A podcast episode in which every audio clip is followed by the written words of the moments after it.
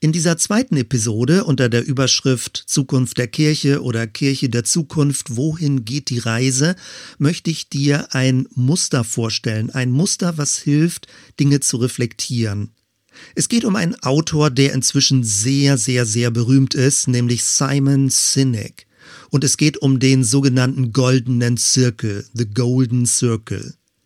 Er hat 2009 einen TED Talk gemacht. Das sind Online-Vorträge von Leuten, die aus ihrem Fachgebiet heraus so in 15 oder höchstens 20 Minuten die wichtigsten Gedanken zusammenfassen.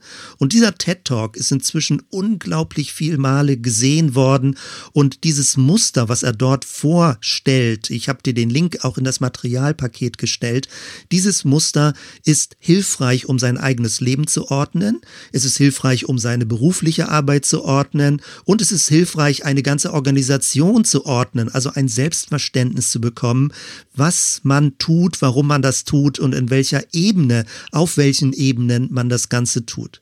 Ich möchte dir zunächst einmal in dieser Episode diesen Gedankengang vorstellen und dann werden wir im weiteren Verlauf mit diesem Muster, was Simon Sinek da vorgestellt hat, mit diesem Muster werden wir dann weiterarbeiten und es anwenden auf unser Gemeindeverständnis, letztendlich dann am Beispiel der Zellgemeinde. Zunächst also der Gedankengang von Simon Sinek. Er zeichnet auf eine Flipchart drei Kreise, konzentrische Kreise, einen kleinen Kreis in der Mitte, einen mittelgroßen dann und einen großen Kreis drumherum. Und diese Kreise bezeichnet er mit drei Begriffen, eigentlich mit drei Frageworten. Im innersten Kreis steht die Frage why, also warum. Wir werden aber gleich sehen, man kann das besser übersetzen mit wozu. Also es ist eher eine Richtung, wohin sich etwas entwickelt und nicht nur der Grund und die Begründung. Im mittleren Kreis steht die Frage how, also wie, auf welche Art, auf welche Weise macht man etwas. Und im äußeren Kreis steht die Frage what, also was genau tut man. Und wenn wir diesen Gedankengang vor Augen haben, dann haben wir schon alles Wesentliche begriffen. Ich werde das jetzt von verschiedenen Perspektiven ein bisschen weiter erläutern.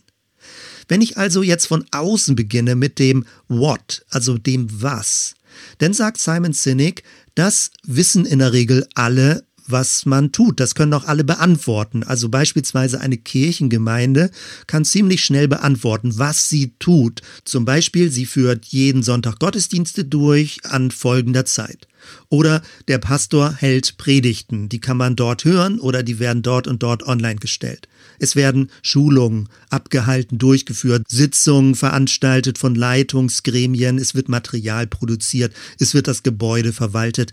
Also die What-Frage, die Was-Frage, die kann man relativ schnell beantworten in der Regel wissen auch alle da mehr oder weniger gute Antworten drauf.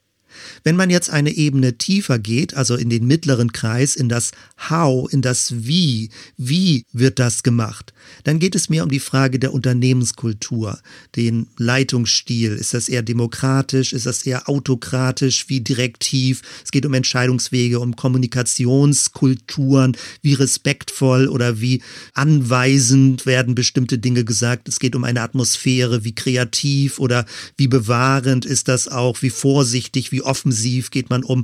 Also die ganze Art und Weise, wie etwas getan wird, der Stil, die Umgangsform, die Kultur, das gehört in diese mittlere Ebene rein, in die Ebene des How. Und auch das können viele Leute gut beantworten. Wenn sie eine Weile zu tun haben mit einer Gruppe, dann spüren sie die Atmosphäre und kriegen das häufig so ein bisschen intuitiv, unbewusst mit, wie man sich sinnvoll verhält, also wie die Gruppe sich aufstellt und in welcher Form sie miteinander in Kontakt ist. Gehen wir aber noch eine Ebene tiefer, dann sind wir beim Why. Also warum das alles? Wozu das alles? Und da geht es um die Frage, was ist unsere Leidenschaft? Wofür überhaupt stehen wir morgens auf? Warum leisten wir Einsatz? Das ist die Frage nach dem Purpose, nach der Bestimmung, nach dem Sinn, nach der Richtung, ein innerer Ruf. Das ist das, wofür wir etwas tun wollen. Vieles, was Simon Sinek sagt, befindet sich im wirtschaftlichen Bereich. Also er berät Unternehmen und inspiriert Unternehmen und er vergleicht verschiedene Unternehmen. Also du findest das, wenn du dir den Videofilm kurz anguckst. Und er sagt, manche Unternehmen kommunizieren mit ihren Kunden von außen nach innen. Also sie beginnen mit dem What. Sie sagen, das ist unser Produkt, das bieten wir an. Hast du Interesse daran? Und dann erst in einem nächsten Schritt gehen sie eine Ebene tiefer und sagen, ja, dieses Produkt unterscheidet sich von den anderen, indem es hübscher ist, also das Wie jetzt, das How, indem es hübscher ist, indem es nützlicher ist, indem es für dich äh, bestimmte Vorteile mit sich bringt, möchtest du das Produkt kaufen. Und dann geht man noch eine Ebene tiefer und sagt das Why, warum eigentlich das Ganze? Und das wird bei manchen Unternehmen eher ein bisschen verschleiert, weil die Subbotschaft ist, kaufe das Produkt, damit ich Profit davon habe, damit ich Gewinn habe. Und zum Schluss bleibt dann eben dieser Appell übrig, kaufe dieses Produkt. Man kommuniziert von außen nach innen. Man zeigt das What, man beschreibt das How und man sagt dann vielleicht subtil das Why, aber an der Stelle wird es manchmal inkongruent oder nicht mehr authentisch, weshalb Kunden dann auch misstrauisch sind, warum sie das überhaupt kaufen sollen. Und Simon Sinek kontrastiert das jetzt mit einem anderen Kommunikationsweg, nämlich von innen nach außen. Und er beschreibt, wie erfolgreich diese Art von Firmen arbeiten. Sie kommunizieren gegenüber dem Kunden, warum sie das tun, warum das wertvoll wichtig ist, was ihre innere Leidenschaft ist. Wenn zum Beispiel eine Firma jetzt sehr allgemein formuliert sagt, wir engagieren uns, weil wir die Welt zum Guten verändern wollen, dann ist es das Why. Und dann gibt es als zweiten Schritt das How. Wir machen das in einer kooperativen Form, in einer kollaborativen Form, in dem viele Leute sich beteiligen dürfen, in dem wir keine hierarchische Struktur haben, in dem wir interaktiv und kreativ arbeiten. Das ist das How. Und dann kommt man zum What dass nämlich eine Firma sozusagen in ihrer Kommunikationsstrategie sagt, wir tun das, weil wir an etwas Gutes glauben, was wir bewegen können in dieser Welt. Wir tun es miteinander in einem Stil, der uns gegenseitig als sinnvoll und stimmig erscheint. Und aus dieser Art der Arbeitsweise produzieren wir folgende Produkte. Und wenn du das gut findest und wenn du uns unterstützen möchtest, dann kaufe bitte dieses Produkt. Genauso entstehen viele neuere Firmenstrukturen, die mit Fair Trade zum Beispiel Beispiel arbeiten oder die mit verschiedenen gerechten Arbeitsbedingungen sind, da geht es nicht alleine um das Produkt, sondern es geht auch um die inneren Werte, die wichtig sind. Wenn Leute andocken sollen, wenn Leute mitmachen sollen, wenn Leute begeistert davon sein sollen, ist es wichtig, diese Warum, diese Wozu-Frage, diese Bestimmungsfrage zu klären und auch zu kommunizieren. Simon Sinek hat sein erstes sehr erfolgreiches Buch geschrieben mit diesem Titel Start with Why, also starte mit dem Warum. Er sagt, damit muss man beginnen, wenn man überhaupt inspirieren will, wenn man Dinge entwickeln will, wenn man eine Zukunft haben will. Und das werden wir dann ja in Bezug auf Kirche auch weiter überlegen. Also, was ist dein Purpose? Was ist deine Bestimmung? Was ist your call? Was ist dein innerer Ruf? Was ist your belief? Was ist dein Glaube? Wovon bist du überzeugt? Warum existiert deine Organisation? Warum stehst du morgens auf? Warum sollte das überhaupt jemanden interessieren, was du da tust und weshalb du aufstehst und wofür du dich engagierst?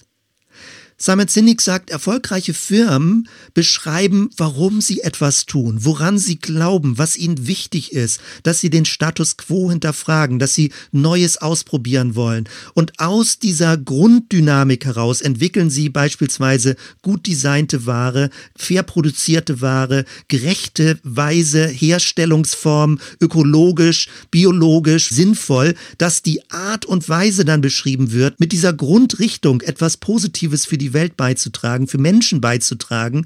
Und dann ganz zum Schluss sind sie bei ihrem Produkt und sagen, dieses ist beispielsweise die Kleidung, die wir produziert haben, dieses ist die Nahrung, die wir produziert haben. Das ist die Kommunikationsform von innen nach außen, wie Initiativen, wie Organisationen, wie Firmen Kunden gewinnen und sagen, da möchte ich mitmachen, da möchte ich dabei sein, das möchte ich unterstützen, entweder als Mitarbeiter oder als Kunde, indem ich das Produkt kaufe. Leute kaufen es nicht, weil du es hast oder anbieten kannst oder produzieren kannst. Simon Sinek behauptet, Leute kaufen es, weil sie mit daran glauben, woran du glaubst. Und dann wird manchmal gesagt, das kennt man auch bei Kirchengemeinden, warum scheitern Unternehmen? Weil sie zu wenig Geld haben, vielleicht, weil sie die falschen Leute haben, vielleicht, weil sie schlechte Marktkonditionen haben, vielleicht. Genau das kennt man auch im christlichen Bereich. Der Boden ist zu hart, Leute hören nicht mehr zu, wir haben zu wenig Möglichkeiten, deswegen kann das ja nichts werden.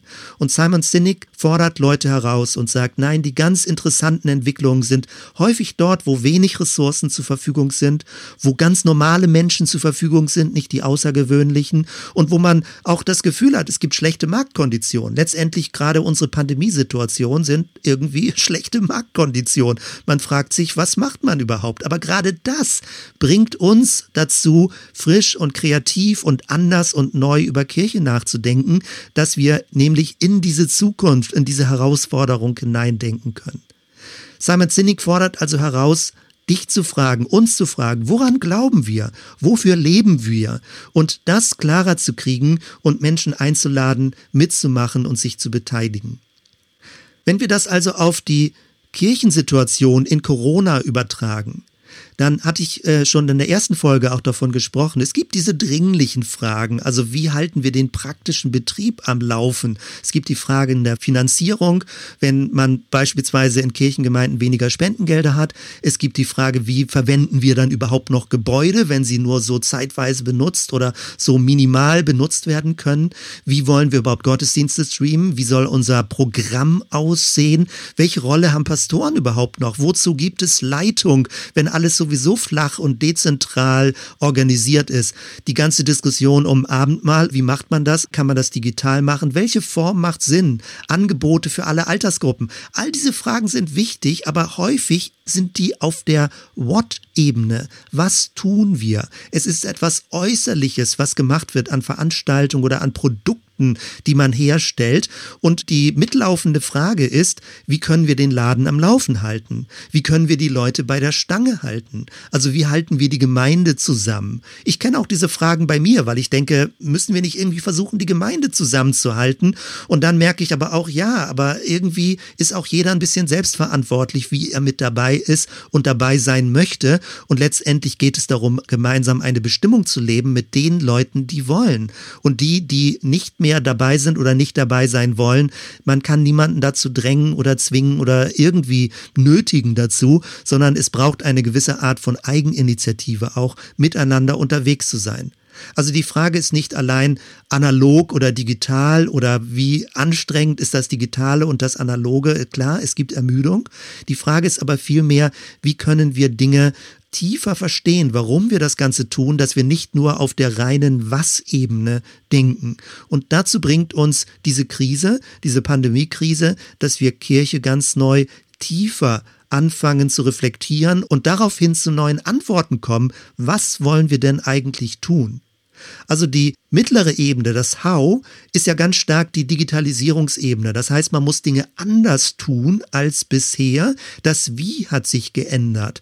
Wie halten wir jetzt Gottesdienste ab? Welches Format? Analog, digital, Streaming, Zoom? Wie organisieren wir die Gruppenarbeit? Und auch wie treten wir öffentlich auf, wenn plötzlich das, was sonst in einem Gebäude, in einer Predigt in einem Gottesdienst gelaufen ist, jetzt plötzlich online digital ist und alle es mithören können. Wie wollen wir uns darstellen? Wie wollen wir kommunizieren? Wie wollen wir uns präsentieren? Welche Kommunikationswege wollen wir nehmen? All das ist diese mittlere Ebene des Wies, des How.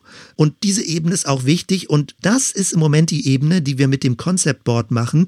Also das Wie. Wie wollen wir uns organisieren? Und dafür ist es wichtig, dass du mit deiner Eingaben, deine Erfahrung, deine Empfindung eben mit einbringst bringst, damit wir eine Idee kriegen, in welcher Form, in welcher Gestaltung können wir Kirche für die Zukunft am besten gemeinsam organisieren und leben. Und dann gibt es aber die noch tiefere Ebene, nämlich die Why-Ebene. Und ich finde es wichtig, dass diese ganze Diskussion um Digitalisierung nicht diese noch tiefere Ebene verdeckt. Wozu überhaupt Kirche? Wozu überhaupt Versammlung? Man könnte noch schlimmer und noch elementarer fragen, wozu brauchst du überhaupt andere Christen? Also kannst du nicht auch einfach für dich alleine Christ sein? Wofür brauchen wir das Wir der christlichen Gemeinschaft? Ist das optional? Kann ich das auch einfach weglassen und dann bin ich einfach so alleine mit Jesus unterwegs und hol mir aus dem Internet nach Bedarf äh, verschiedene Ressourcen, die ich gerade äh, für nötig empfinde.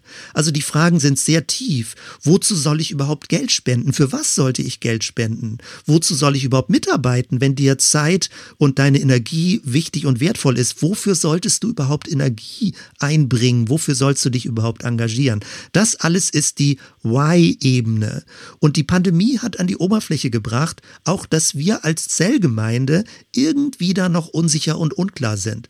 Was ist unser Why? Warum machen wir das? Und es geht jetzt nicht um diese oberflächlichen Antworten, sondern um eine sehr tiefe Untergrunddynamik, die uns bis ins innerste Herz, in unser Unterbewusstsein, in unsere Emotionen hinein erreicht, dass wir mit Feuer, mit Liebe, mit Leidenschaft tun das, was wir tun. Was ist das? Wozu wärst du bereit, dich zu engagieren? Was ist die Perspektive und die Vision, wo du sagst, das ist wirklich wertvoll, dafür Zeit und Kraft und Energie und eben Engagement einzubringen.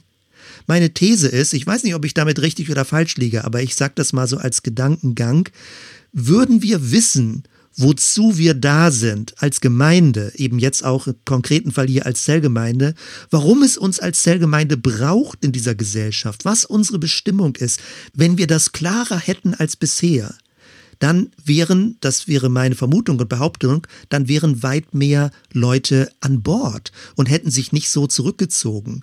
Also die Frage ist nicht analog oder digital. Klar, es kann ermüdend sein, das Digitale, aber auch das Analoge kann ermüdend sein. Beides kann ermüdend sein. Also die Frage ist, warum überhaupt haben Leute sich so zurückgezogen oder eingeigelt oder abgekoppelt oder haben keinen Kontakt mehr zu diesem direkten Beziehungsfeld, was wir Gemeinde, christliche Gemeinschaft nennen. Wenn du weißt, wozu, dann bist du viel eher bereit, auch Neues zu lernen, dich auf Interessantes einzulassen, umzulernen, neu zu denken, wenn du weißt, wozu. Wenn du das Wozu verloren hast, dann klammert man sich an die äußere Form, wo man sagt, ach, jetzt geht der analoge Gottesdienst nicht mehr, ach, jetzt finde ich das doof, jetzt bin ich nicht mehr dabei oder mein Hauskreis funktioniert nicht mehr oder irgendwie so. Also wenn ich das Wozu, diese innere Dynamik verliere, dann bleibe ich mehr beim Was. Und ich bin enttäuscht, dass das Was nicht mehr so stattfindet, wie es vielleicht mal war, oder dass das Wie sich geändert hat, dass wir Dinge anders machen, auch machen müssen, als vor der Pandemie noch möglich gewesen ist.